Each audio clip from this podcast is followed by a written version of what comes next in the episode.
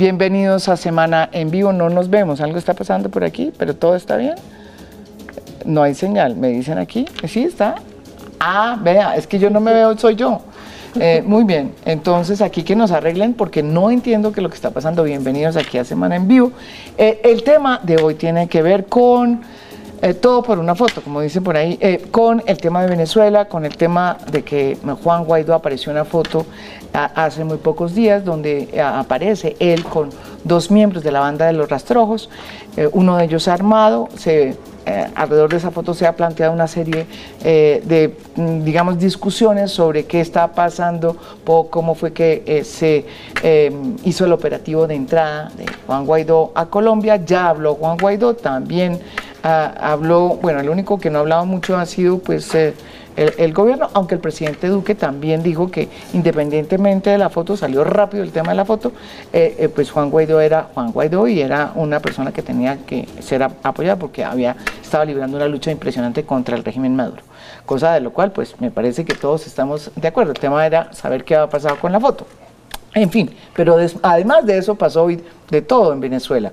Eh, por un lado, esa misma semana se activó el TIAR, que es un instrumento que ha servido más bien para poco, pero en fin, esa es parte de la discusión eh, mm, contra Venezuela. Y por el otro lado, anunció el señor eh, Maduro, el presidente Maduro, mm, una noticia que ustedes me, van a decir si es cierto o no, y es la reanudación, o por lo menos el establecimiento de un diálogo con la oposición minoritaria, que llama él.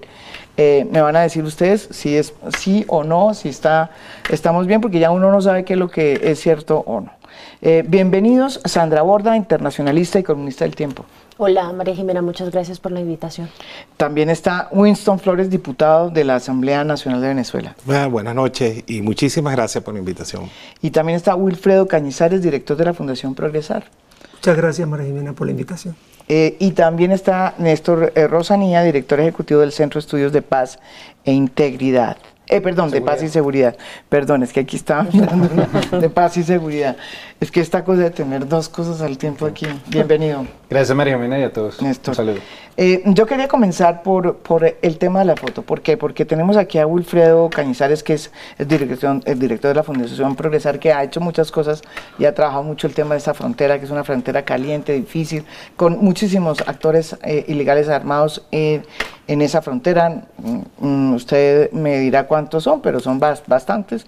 Eh, y mm, fue además la persona que publicó la foto que publicó la foto famosa de Juan Guaidó con estos dos miembros de los rastrojos y además dijo una cantidad de cosas que eh, todavía el gobierno no ha dicho ni sí ni no, más bien ha evitado las respuestas, el gobierno colombiano estoy diciendo. Bienvenido aquí y cuénteme cuál es su percepción y su versión eh, yo no le voy a preguntar cómo fue que tuvo, obtuvo esa foto, porque obviamente de eso se trata el periodismo. Pero mucha gente se pregunta por qué hasta ahora sale esa foto. ¿Y eh, mm, cuál, qué credibilidad tiene usted de esa foto y cómo, cómo, cómo fue que esa foto le, le, dio la credibilidad suficiente para que usted la publicara? Podemos poner la foto mientras tanto, la famosa foto. Pues eh, nosotros eh, en la oficina en Cúcuta tenemos un observatorio de hace 20 años y nosotros nos hemos dedicado en los últimos 20 años a monitorear todo el tema del conflicto armado y el tema de criminalidad en el departamento y en la frontera. Eh, y el tema del, 23 de febrero, nosotros eh, mucho antes comenzamos a recibir información. Nosotros somos una organización de 30 años en el territorio. Sí, ustedes han hecho una cantidad de... Acompañamos 60 organizaciones sociales en 15 municipios del departamento. Y comenzamos a recibir información muy compleja, muy, eh, muy difícil y peligrosa de que se estaban armando cosas, de que estaban... Nosotros lo que hicimos fue hablar con las autoridades y con la última persona que hablamos fue con el gobernador. Y le contamos al gobernador lo que nosotros pensábamos podía ocurrir y lo que la información que teníamos. Podía ocurrir con la con la ah, con el, anuncio de que Guaidó iba a cruzar la frontera. No, con lo que se estaba organizando el 23 de febrero. ¿Cierto? Nosotros íbamos es el concierto, para el concierto. Nos, es lo que nos están oyendo es el gran concierto que hubo en la frontera. Le, compartimos al gobernador esto como, nos correspondía y le llamamos la atención en la necesidad que había de tomar medidas y de no dejarse llevar por esa euforia que había en la, en la región, sobre todo desde el gobierno nacional, en fin, y gobiernos internacionales de otros países.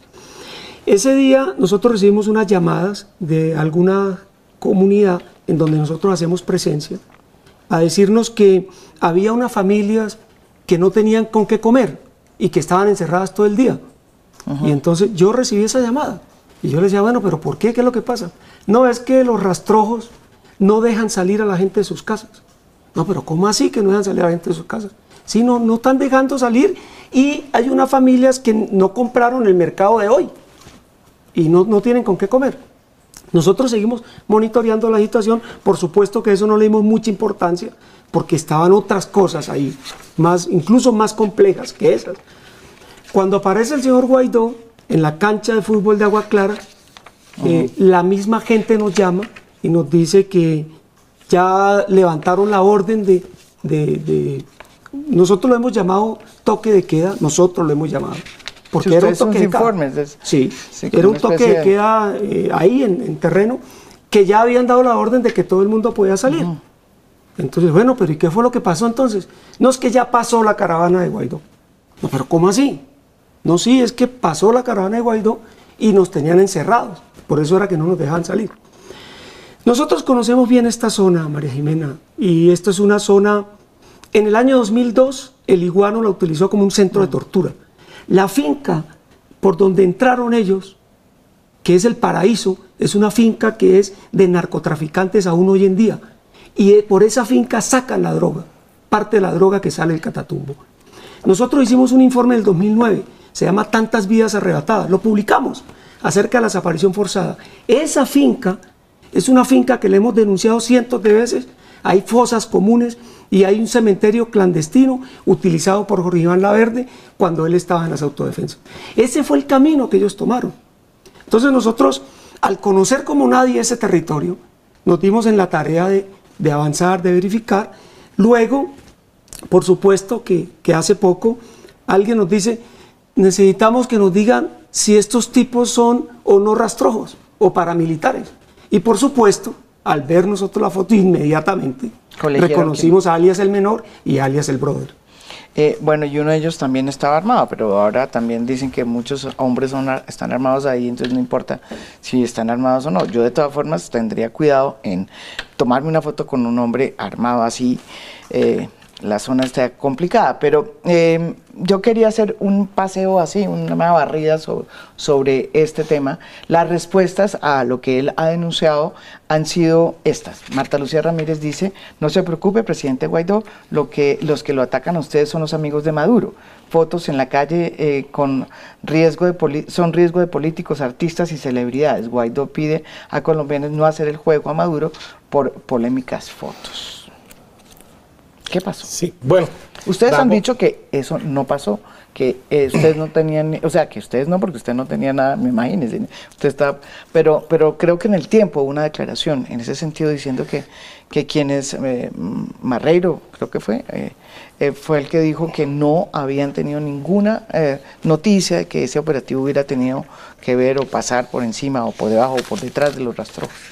Mire, efectivamente, eh, la frontera es una zona no solo caliente, es una zona delincuencial, donde no podemos hablar de izquierdas o derechas o paramilitares. Es que todos son delincuentes en común. o sea, no podemos decir que hay tumbas de paramilitares cuando hay millones de tumbas de, de, las guerrillas o de los narcotraficantes. Es una zona que en definitivamente, que definitivamente ver a una persona armada no asombra.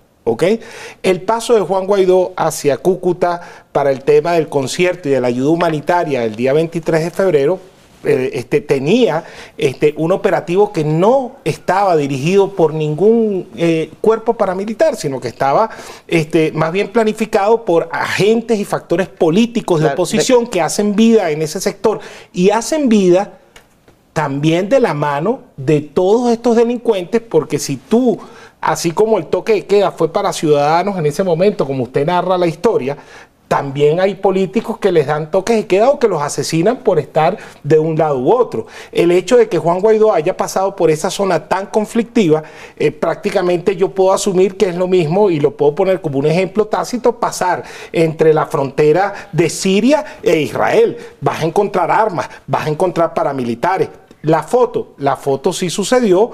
Yo estoy seguro, conociendo a mi hermano Juan, que él dentro de la situación que se estaba manejando ni siquiera miró el, eh, que el que el señor haya estado armado y no fue una foto, digamos, con un concepto intencional de que Juan Guaidó está apoyando a paramilitares o que nosotros en la oposición somos amigos de paramilitares. Es que no apoyamos paramilitares y delincuentes de ninguna manera porque lo único que nosotros estamos luchando es por la libertad y el Estado de Derecho en Venezuela. En definitiva, es una zona que más allá de ser caliente por la conflictividad social, económica y lo que sufren las poblaciones, es una zona llena de asesinos y de cuerpos de todo tipo de paramilitares, terroristas, narcotraficantes, que es una tarea que tenemos pendiente cuando llegue la transición en Venezuela, cuando tengamos un gobierno democrático, creo que es una tarea que tenemos que asumir con nuestra hermana nación de Colombia de manera definitiva. Sí, ahí hay zonas del, eh, o sea, ahí en esa zona, usted me dirá, está el ELN, yo también la, he recorrido, no como usted, pero, pero está el ELN, los rastrojos, gaos residuales que llaman por ahí dos bandas, eh, cuyos nombres se me escapan, eh, que no son solamente colombianas, debo decirlo, son Colombia. El ELN tiene una emisora de radio en el páramo del Tamar. Que eso es el pueblo de las delicias que da frontera con Rambumbalia. Pero además está el Ejército de Liberación Bolivariana, que es la primera guerrilla que defiende un gobierno. O sea, mm. la conflictividad. Al, otro lado. Al otro lado, la conflictividad de, que esa zona es muy grave. Eh, Sandra. No, pues mire, yo la impresión que tengo es que si efectivamente, eh, como usted lo sugiere, yo creo que nos estamos todos de acuerdo, esa es una zona en la que proliferan grupos eh, de carácter ilegal. Yo creo que la regla es ser cauteloso en una situación de esas. Eh, parte de lo que sucede con la oposición venezolana es que tiene un compromiso ético que la pone por encima eh, de cualquier otro grupo político en Venezuela. Están peleando eh, contra un gobierno que tiene visos delincuenciales, que está violando derechos y demás, y en esa medida, digamos que tienen que cuidarse muchísimo, tienen que cuidarse más que cualquier otra persona. Yo, digamos, no, no, no quisiera ir tan lejos como para arguir efectivamente de que existe una coalición vieja eh, de larga data, no, no tengo evidencia para eso, aunque, digamos, no me sorprendería que, que una cosa de estas empezase a presentar, y por eso me da la impresión de que la reacción del gobierno colombiano ha debido ser una reacción distinta. Yo creo que bajarle el perfil a lo que sucedió con la foto es una oportunidad perdida del gobierno colombiano de hacer diplomacia preventiva, de decirle a Guaidó y de decirle a la oposición venezolana, tengan claro que así la, la, la prioridad fuera en ese momento pasar la frontera, si la prioridad fuera en ese momento la operación humanitaria y el concierto, no se pueden dar el lujo ni siquiera por las curvas de tomarse fotos, ni siquiera, ni siquiera eso, porque el riesgo que está corriendo Colombia con la posición que está asumiendo frente a Venezuela es tan alto, Colombia se está quedando cada vez más solo en ese apoyo a la oposición venezolana, que si la oposición venezolana flaquea, además flaquea el mismo día en el que invocan el TIAR, Además, ese fue el mismo día. E, ese es el mismo día que se da a conocer la información. Bueno, no, Entonces, no pues, flaqueamos ese día. Se supone que las fotos las utilizan para darnos un golpe. Que ojo, que iba más allá del tema del claro, no querían la salida de Guaidó para la ONU y el, y el régimen de Maduro, pues esas fotos fueron en enero. Pero, no vienen y aparecen por obra y gracia del Espíritu Santo. Pero yo no creo que sea obra y gracia del Espíritu Santo, no, porque es que la foto sí se la tomó. Y, pero hubo dinero de por medio. Ahí hubo dinero, ahí claro, pero, pero fórmulas de que esa foto apareciera. Eso es una cuestión de buscar por favor, no nos conocemos. Pues. No, por favor, usted no puede venir a hablar acá de cosas que no conoce. No, no, yo no estoy hablando de usted. Ah, bueno, entonces aclare. Pero entonces aclare, porque porque aquí estamos poniendo la cara. La gente que le hizo llegar a usted esa foto estaba buscando una intención y la intención Pero ojo con eso porque usted sabe cómo es esa frontera. Si usted hace un señalamiento así. No, no, no. están acostumbrados a eso, a señalar, a satanizar a todo que es para complicado la realidad. su vida. No, yo, yo me Entonces, disculpo, pero yo no era con usted lo que yo decía. Bueno, exacto. Muy bien esa discusión porque él está poniendo la cara y si usted le dice, imagínese que es que él recibió plata, por favor. No, no, él no. No, pero no lo. No, eh, yo lo entendí así. Ahora lo hicimos muy bien. no tienes ni una prueba de nada lo que estás diciendo. Pero si dije que no. No tienes nada. Pero estás diciendo que yo no, pero, el otro si dije que no. No tienes ni una prueba para venir a hacer aquí eso. Pero dije que no. El, el, punto me parece a mí solamente para terminar la idea que estaba haciendo es que independientemente del proceso, el resultado es un resultado evidente y es que hoy hay fotos del jefe de la oposición venezolana, presidente de facto para muchos países del mundo, con un grupo armado ilegal. Yo me pregunto qué hubiese pasado si la foto hubiese sido de Maduro con Iván Márquez y si hubiésemos tenido, si hubiésemos tenido el mismo tipo de reacción de decir como el presidente dice, independientemente de las fotos, como si las fotos fueran un accesorio, no son un accesorio. Yo creo que esa es una discusión que hay que dar.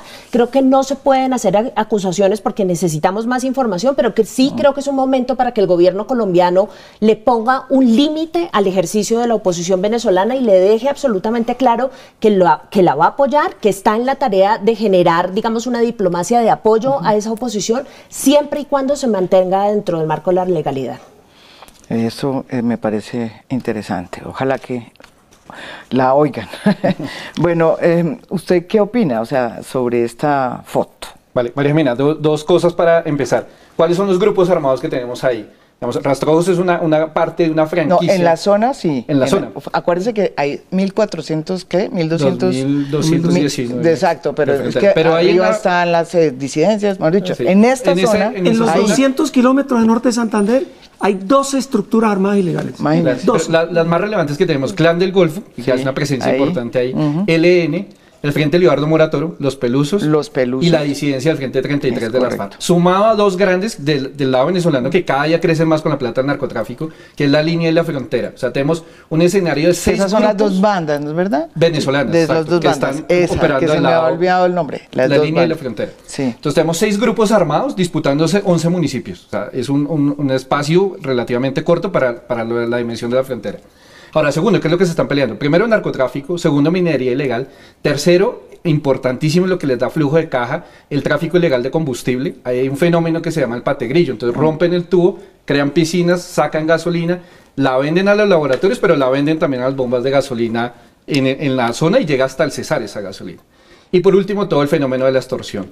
O sea, son macronegocios ahí, seis grupos armados y por ahí tiene que pasar el jefe de la oposición necesariamente con un esquema de seguridad. O sea, no se me ocurre que Juan Guaidó pase amigablemente solo en una zona donde hay seis grupos armados y, y como lo decía eh, el doctor, y donde las armas dan, digamos, todo el mundo está armado, donde el tema de la ilegalidad... Que hay también tráfico de armas. Exacto, por ahí entra un volumen importante de armas. Entonces, Juan Guaidó tenía que tener un esquema de seguridad y cualquier esquema de seguridad sabe que lo primero es que el protegido tiene un protocolo y no es el de no tomarse fotos con todo el mundo. Entonces, como decía Sandra, y la apoyo en eso, es, hay unas formas en esto también, o sea, no es simplemente la euforia del momento, hay unas formas y se rompieron los protocolos, se rompieron los códigos y Juan Guaidó, primero, no debería estar pasando por las trochas por donde hay seis grupos armados. Y segundo, después de pasar se está tomando fotos sin saber con quién. Pues resultó que estaba al lado de los del clan del Golfo, una de las bandas tenebrosas que hay en el país. Entonces, a mí lo que, lo que me genera esa, uno, uno de ellos, perdón, vinculado a la casa, a una casa de pique, según un informe que usted ha sacado, a una casa de pique en Puerto Santander. O sea, Le dicen el descuartizador. Imagínese. Entonces lo que me queda claro es que del lado de la oposición, si yo fuera un parte de la oposición activa, al primero que tendría que haber echado es al jefe de seguridad Guaidó.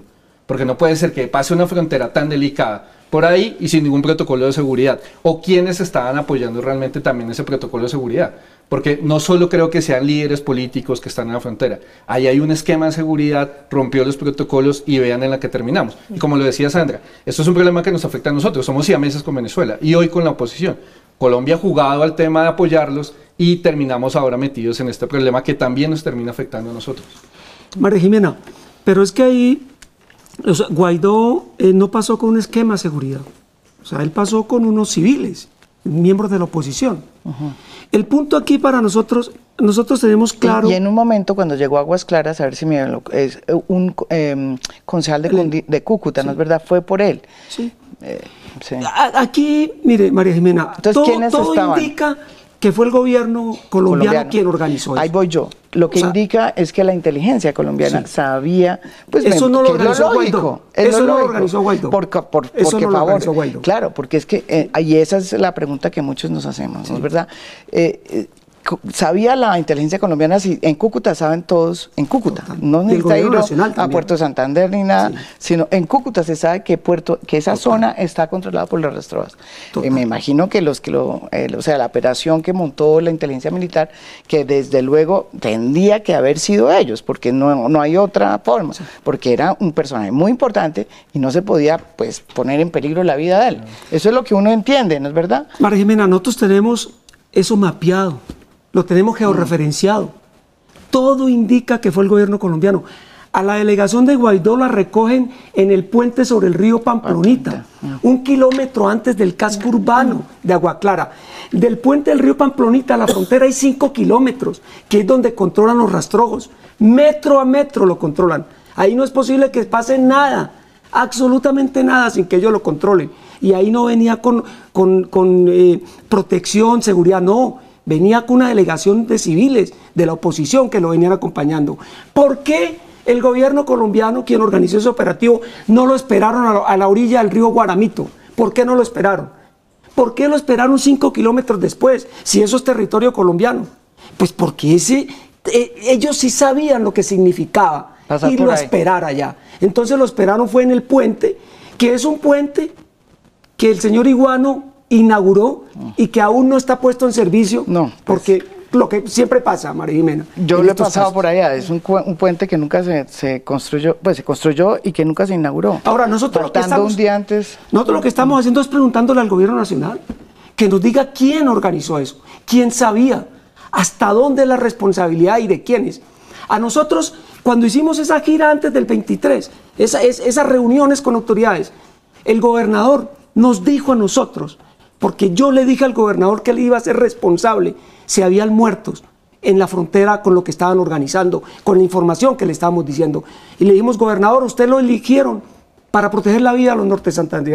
Y él me dijo a mí, Wilfredo, yo no tengo nada que ver con eso. A mí el gobierno nacional no me deja entrar a esas reuniones. Todo lo está coordinando Presidencia de la República. Bueno, de hecho, el tiempo publica una muy buena foto, ¿no es verdad?, en un informe que hace el domingo, en donde inmediatamente sale Guaidó de, de Venezuela, entra a territorio colombiano, es recibido por eh, guardia eh, de presidencia eh, y ahí le hacen los honores, ahí en la base, ni siquiera creo que llega a la base, o sí, en la base militar de Cúcuta, creo que es ahí donde hay unas fotos, o sea que sí lo estaban esperando. Es la gran pregunta que uno, que uno queda, pero en fin, se nos acabó esta parte. ¿Alguien quería hablar? No, solamente quería decir una cosa, y creo que ese es el caso clásico en el que el gobierno, por no contestar las preguntas, básicamente está dejando mucho espacio para construir hipótesis alrededor de lo que pasó.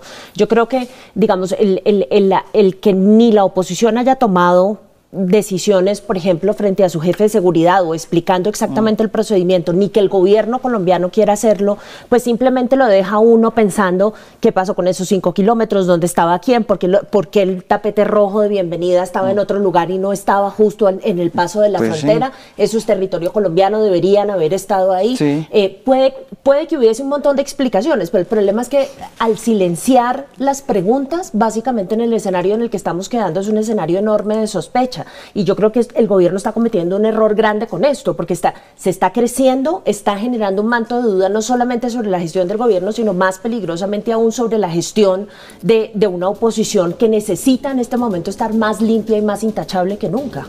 Eh, usted hacía esa, eso, mientras pasaba eso, obviamente la foto fue anterior, fue tomada el 23 de, 22 creo, 23 de febrero, pero... Em, pero la, pregunta es, es, es, que se activó el TEAR. En, el viernes, ese mismo viernes que se conoce, se activa el TEAR, entre otras cosas, porque se considera que hay una clara amenaza a la paz y a la seguridad en la región por porque el señor Márquez y el señor Santrich con su banda pues están siendo protegidos por el régimen de Maduro, cosa que, como digo yo, no necesita ser Pitágoras, eso está pasando y es así, ¿sí? Desde hace rato, No, desde hace rato, eso, no, aquí no estamos en esa discusión, ¿verdad? Esa, entonces, claro, usted hace esa, esa, ¿por qué hace esa, esa pues porque es que me parece que uno no puede tener dobles estándares con esto, María Jimena. O sea, uno no se puede ir a la Organización de Estados Americanos a sugerir que está invocando una acción colectiva en materia de seguridad porque siente que el gobierno venezolano es una amenaza en la medida en que está protegiendo una guerrilla que atenta contra el Estado colombiano y al mismo tiempo voltea a mirar para otro lado cuando el jefe de la oposición venezolana está con otro grupo ilegal en una foto.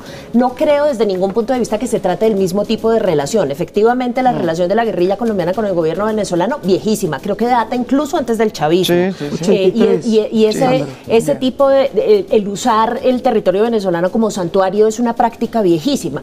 Yo no creo que esta relación que estamos observando, eh, lo que sea que signifique en este momento, sea una relación tan profunda ni tan articulada.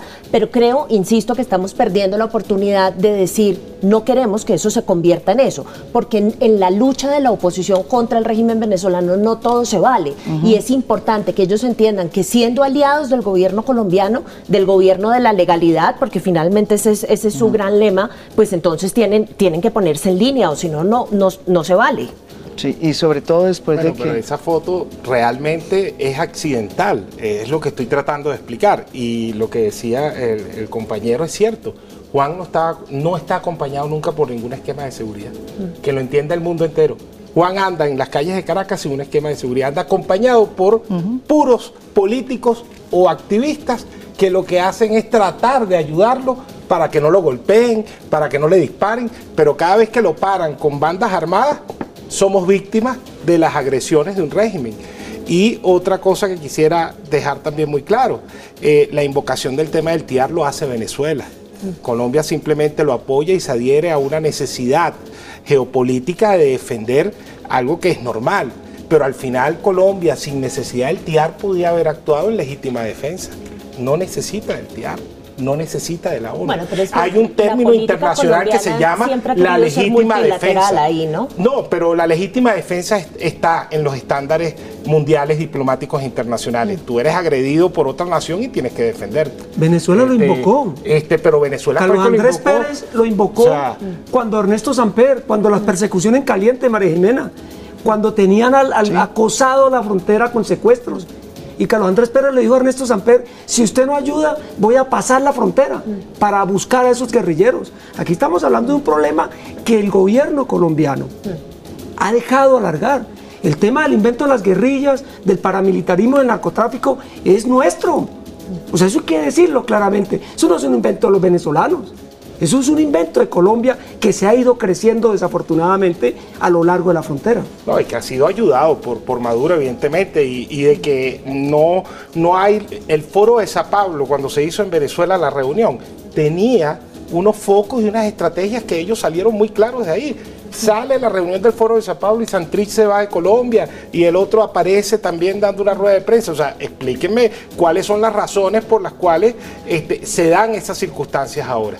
Este, no, ahora no, eso ahí No, no, pero hablo del apoyo irrestricto o, ah, de, Maduro a la guerrilla. De, Maduro a la guerrilla. Creo que era para hacerle daño a Guaidó y hacerle daño a Duque. Efectivamente, creo que es para eso. que me parece importante es eso, digamos, llegar a un consenso que no hay que darle espacio a ningún grupo. No, no pueden ser ni de un lado ni del otro, porque los rastrojos nacen originalmente es porque es el ejército de Varela que llevaba toda la droga a Venezuela y desde allá tenían todas las rutas las rutas que tienen los del clan del Golfo y los paramilitares del lado venezolano. O sea, estamos afectados por guerrillas y paramilitares que ya no solo tiene un, fenómeno de, retaguardia estratégica en la frontera, sino de bisagra. Quiere decir que están operando del lado venezolano, del lado Como colombiano. Son totalmente binacionales. Sí, sí, sí, Y lo más triste es que las Fuerzas Armadas venezolanas apoyan tanto a los paramilitares como a la guerrilla. No, no, no, eso sí yo le digo, allá todo es binacional, incluidos los ilegales. incluidos los, ilegales. incluida la corrupción. Incluida la corrupción. Binacional. binacional. Eso se volvió así en esa frontera bendita. Ya volvemos se vayan porque nos falta altear, nos falta mucha cosa por aquí.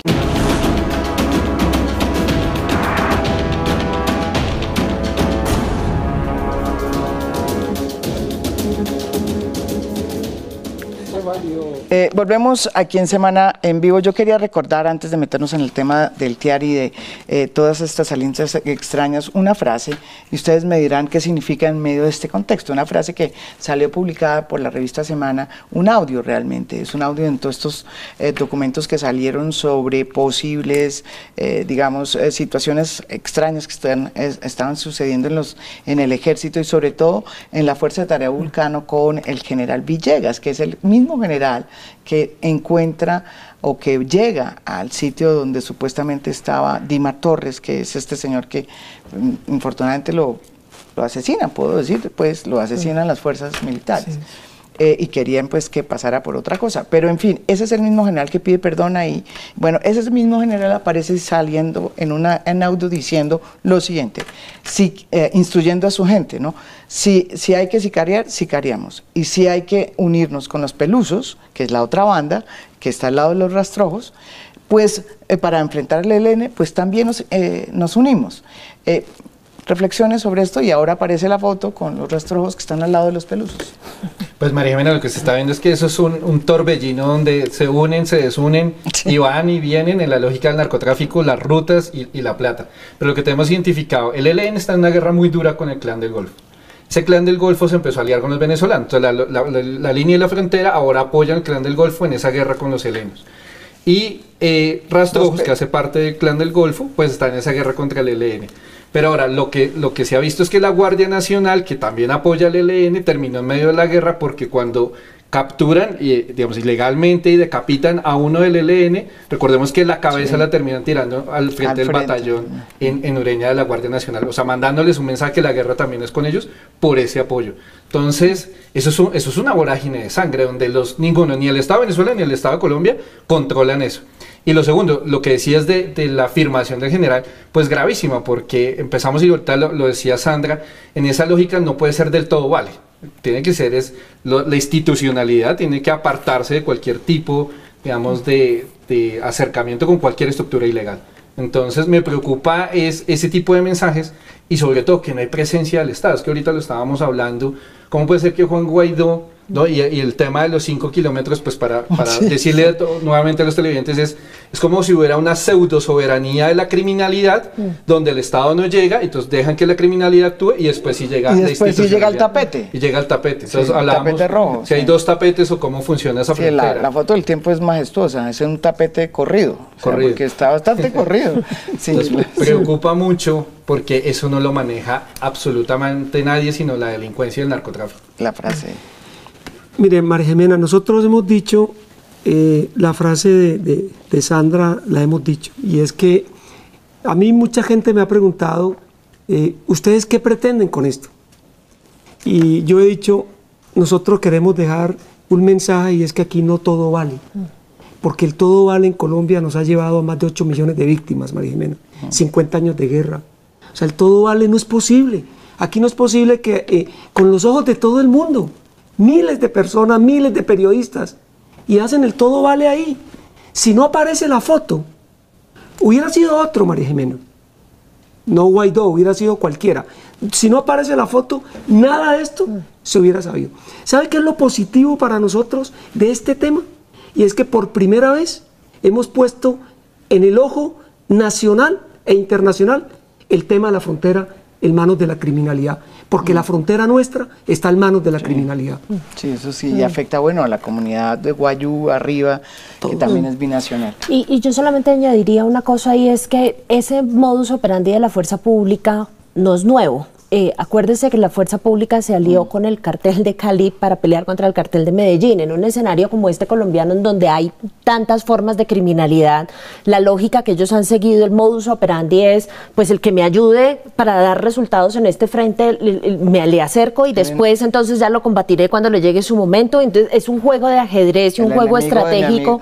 Exacto, pero, pero, pero es no distinguiendo digamos claramente que hay líneas que no se pueden cruzar en la lucha contra estos grupos criminales. Yo no tengo la menor duda de que algunas de esas estrategias pueden ser efectivas. Y si usted de lo que se trata es de mostrar resultados en términos de bajas, en términos de mover a los grupos criminales de los territorios que ocupan, puede que eso resulte en el corto plazo. Pero en ese momento lo que usted está haciendo es fortalecer al grupo criminal que lo está ayudando y dándole la impresión de que con ellos sí se va a ir pasito y eso solamente los hace crecer. Entonces es como el juego ese que juegan los niños gringos del guacamole que usted le, le pega a uno y entonces el otro salta y cuando le pega al otro entonces salta eh, y, es interminable.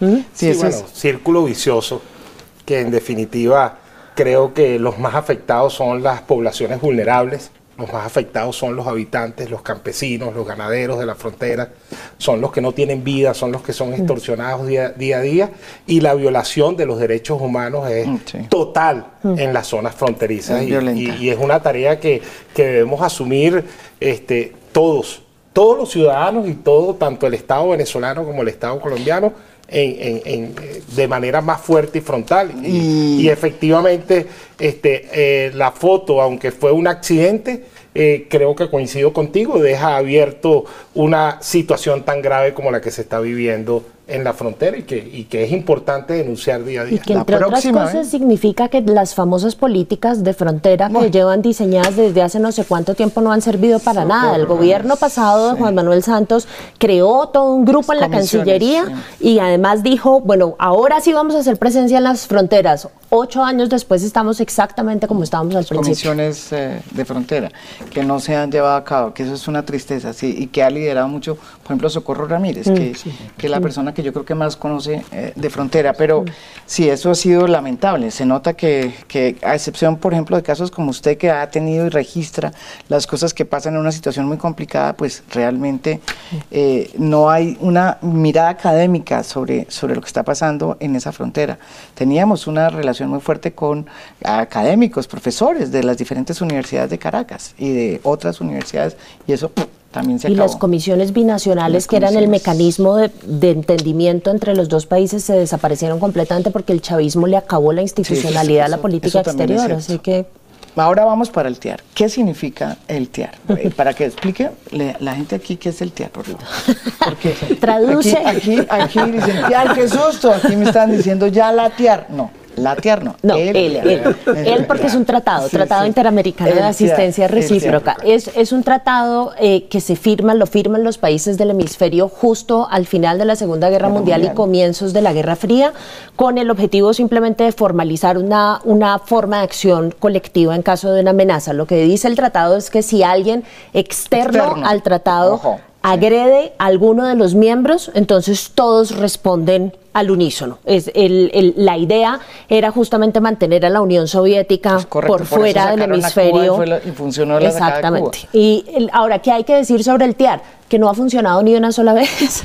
Yo, yo, digo que es lo primero que hay que no, decir. yo creo que funcionó con Cuba cuando votaron no, pero, pero, esa fue una sacada. Con República Dominicana funcionó, no, no digamos que a la perfección, pero, fue uno de los mejores. Es un mecanismo eh, disuasivo eh, que eventualmente, pero también le puedo citar Malvinas, digamos. Entonces, eh, es un mecanismo disuasivo que sirve, fue un desastre. sirve y si y ni nos acordamos porque nosotros fuimos responsables del desastre. correcto, fuimos el país que votó con Estados Unidos. Entonces, entonces, ¿qué es lo que pasa con el TIAR? Que sí sirve eh, como un mecanismo disuasivo. Es una forma de mandarle el mensaje al agresor eh, de que todos estamos dispuestos a actuar colectivamente para responder a la agresión. Ahora, ¿cuál es el problema con la situación venezolana en el TIAR? Chávez sacó a Venezuela del TIAR eh, y vuelve a entrar por cuenta de Guaidó y usted me corrige si estoy diciendo algo que no es. Entonces, en este momento la invocación del TIAR está destinada a tratar de que colectivamente respondamos a lo que puede significar el gobierno Maduro en materia de una amenaza a la seguridad, particularmente de nosotros, que somos los que estamos al lado, pero queremos una respuesta colectiva. Y en ese sentido, simplemente quisiera señalar que eso va de la mano con el tono de la política exterior de este gobierno en materia de lidiar con Maduro y el régimen venezolano, que es colectivamente sí, solos tal vez no.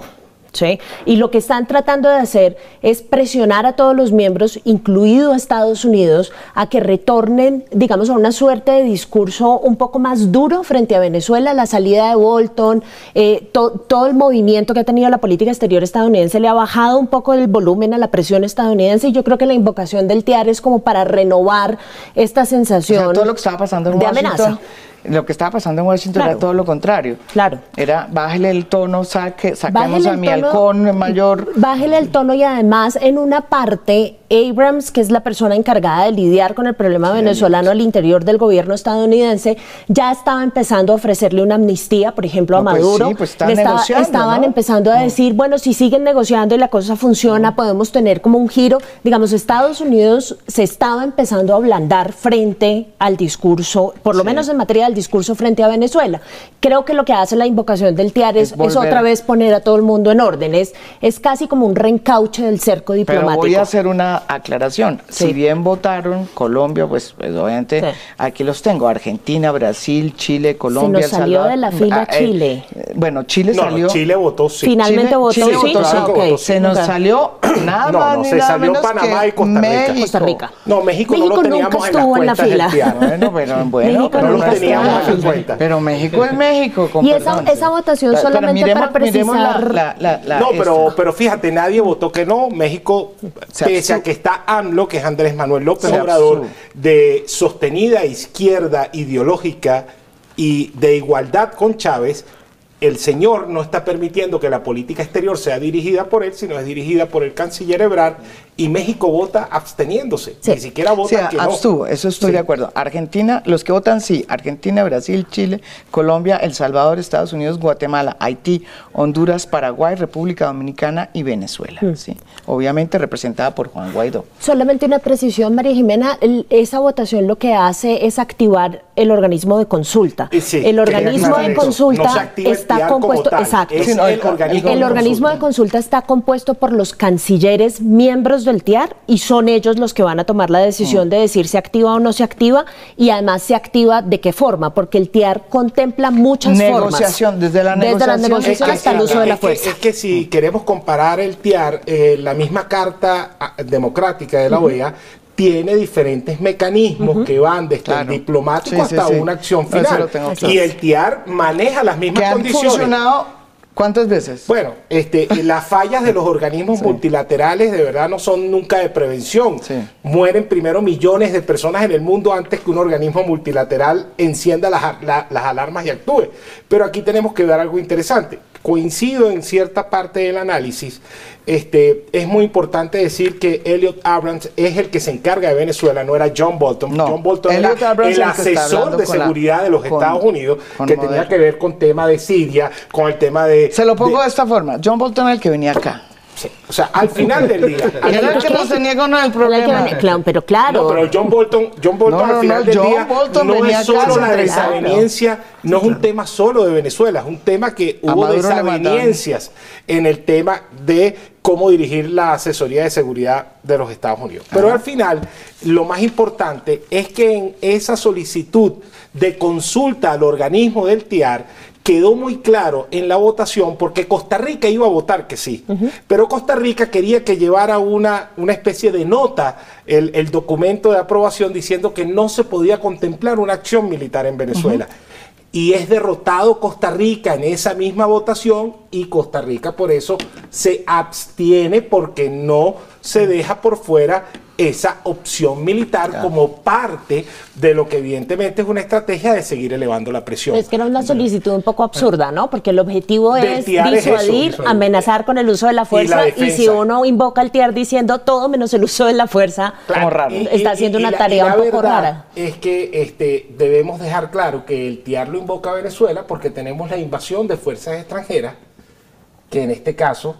este, Rusia y Cuba. Y también tenemos y a, no, y a el la FARC y al no, ELN y lo al que narcotráfico. quedó claro en lo que el Guaidó dijo el es que era el narcoterrorismo. porque el TIAR- es que eso, eso es lo que el yo TIAR, pero es que entendí, mira, por eso es que yo... Sí, un poco pero es que raro el TIAR también, el Pero- TIAR también está. No, porque. Porque TIAR Guaidó lo dijo en una es entrevista, Es que, se si le preguntaron. bien, eh, pero es importante Sí. buscar y, y- y- y hacer el análisis exacto.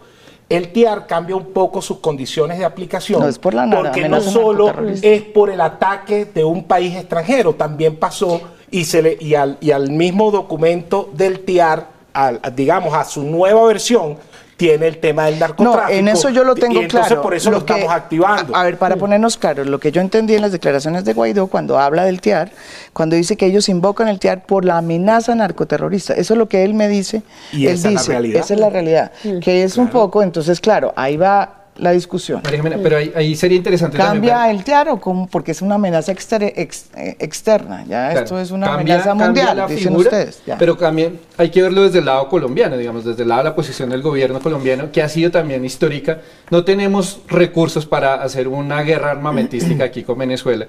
Eh, y la, la estrategia ha sido de la disuasión militar a la disuasión diplomática. Cada vez que Venezuela, que tiene capacidad militar, hace disuasión en zona de frontera, Colombia tiene que acudir al sistema interamericano No, y pero- rápidamente pero de tiar verdad, de y a Venezuela no tiene ninguna capacidad No, militar. claro, lo supo No no, créame, o sea, no, no, no, hermano, nosotros no cada vez de que acuerdo despega un de avión ruso, cada vez que No, despega no, un no. avión ruso, un helicóptero ruso, la respuesta es ¡ping! en el piso, cayó. No, no, no, Perdóname, no hay gasolina, no hay uniforme, no, No, hay comida en los cuarteles. Por favor, Pero- Dios, ¿de qué movilización estamos la hablando?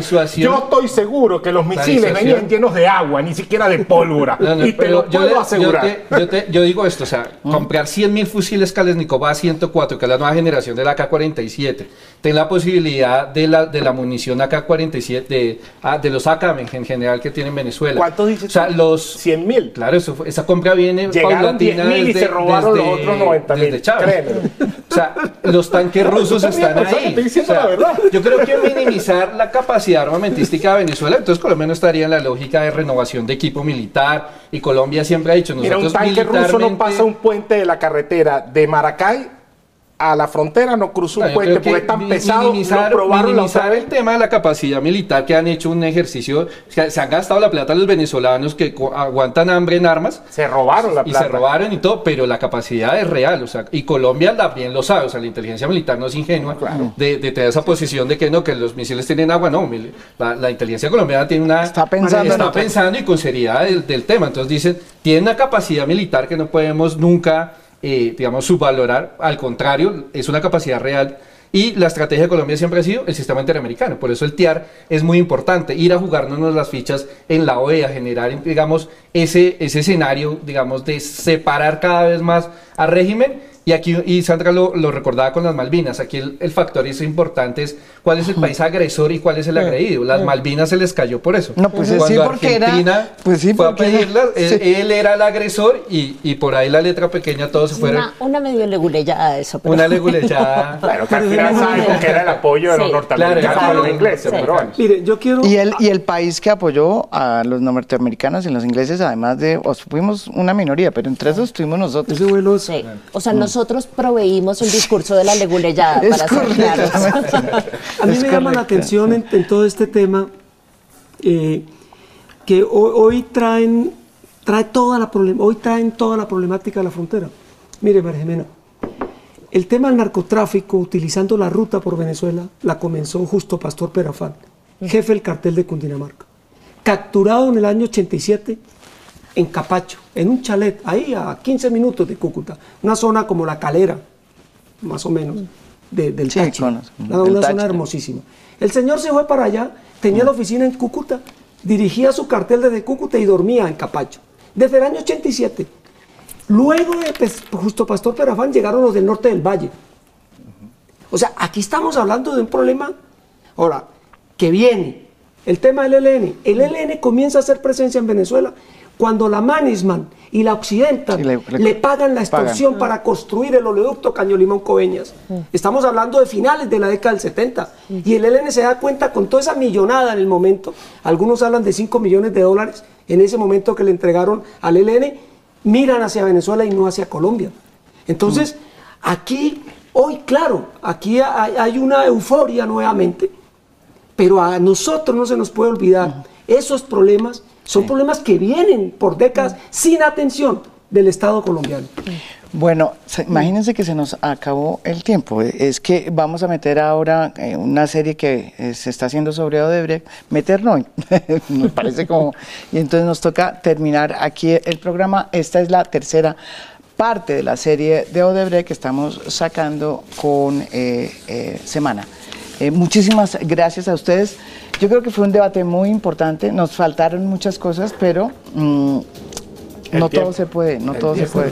Les agradezco a todos y, sobre todo aquí a, Will, Fredo. que yo siempre le, llamo de otra manera, porque él ha trabajado, ha hecho una labor muy importante y, la verdad muy meritoria. Muchísimas gracias a todos y a ustedes por estar aquí. Y eh, los dejo con la serie de Odebrecht, tercer capítulo.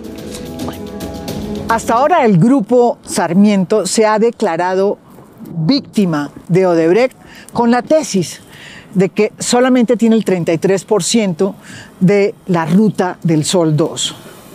Pero la gran pregunta es, ¿se puede no ser víctima teniendo tres sombreros? El de constructor de la obra, el de financista de la obra y el que maneja el dinero de la obra.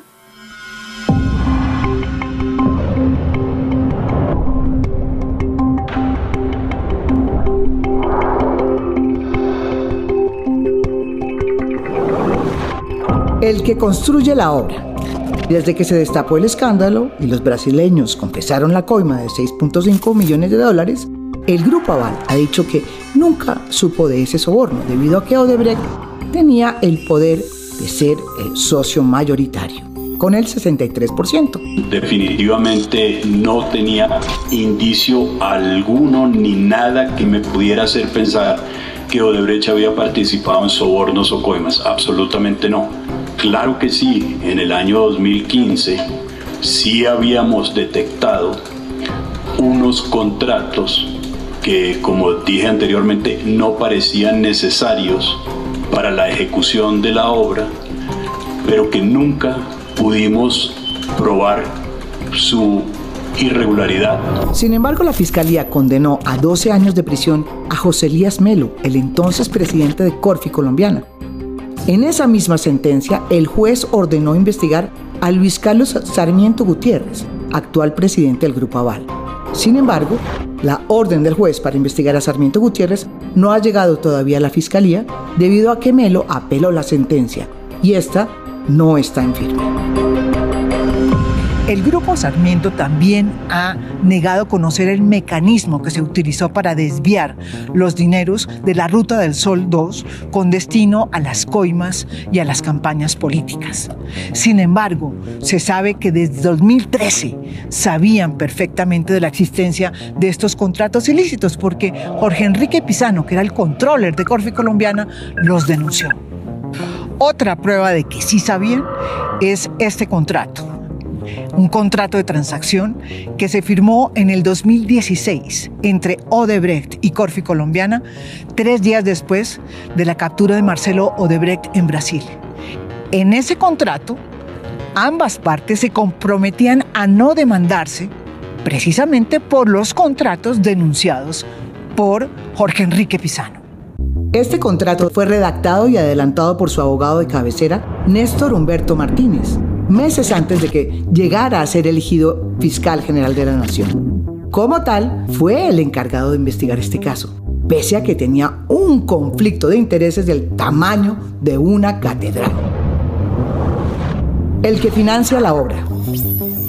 La Ruta del Sol 2 fue financiada en un 99% por los bancos, con un valor de 2.4 billones de pesos. El Grupo Sarmiento prestó el 50% de la plata es decir, 1.2 billones de pesos a través de cuatro de sus bancos, Avevillas, Bogotá, Occidente y Popular. El otro 50% de la obra fue financiada por tres bancos que no son de propiedad del Grupo Aval, Itaú, Colombia y Da Vivienda. El desembolso se hizo de inmediato, sin saber en qué estado se encontraba la obra, es decir, los dineros se desembolsaron contra toda la lógica que rodea la seguridad de los préstamos a los contratistas del Estado. Además de ser el financiador de la obra, y el constructor de la misma también manejaba el dinero de la obra, porque la fiduciaria era de Corfi colombiana. El Grupo Sarmiento también insiste en negar cualquier participación en el soborno de 6.5 millones de dólares al ex viceministro de Transporte, García Morales. La Superintendencia de Industria y Comercio y el Tribunal Administrativo de Cundinamarca también han vinculado a empresas y directivos del Grupo Sarmiento con el pago del soborno. Para empezar, este grupo en sus 60 años nunca había tenido un problema de reputación y nunca en la vida había tenido un problema de estos. Parte de eso puede ser porque el grupo nunca había sido socio minoritario en un proyecto y además en un proyecto que no controlara. Nos unimos a un mal socio que operó mal la, la concesión, desgraciadamente. A pesar de las pruebas existentes, algunos personajes muy importantes en Colombia han tratado de minimizar el papel del Grupo Sarmiento en el escándalo de Odebrecht. Una de esas personas fue el fiscal Néstor Humberto Martínez. ¿Se puede ser víctima siendo el financiador de la obra, el constructor de la obra y el que maneja el dinero de la obra? ¿Es eso posible? Thank you.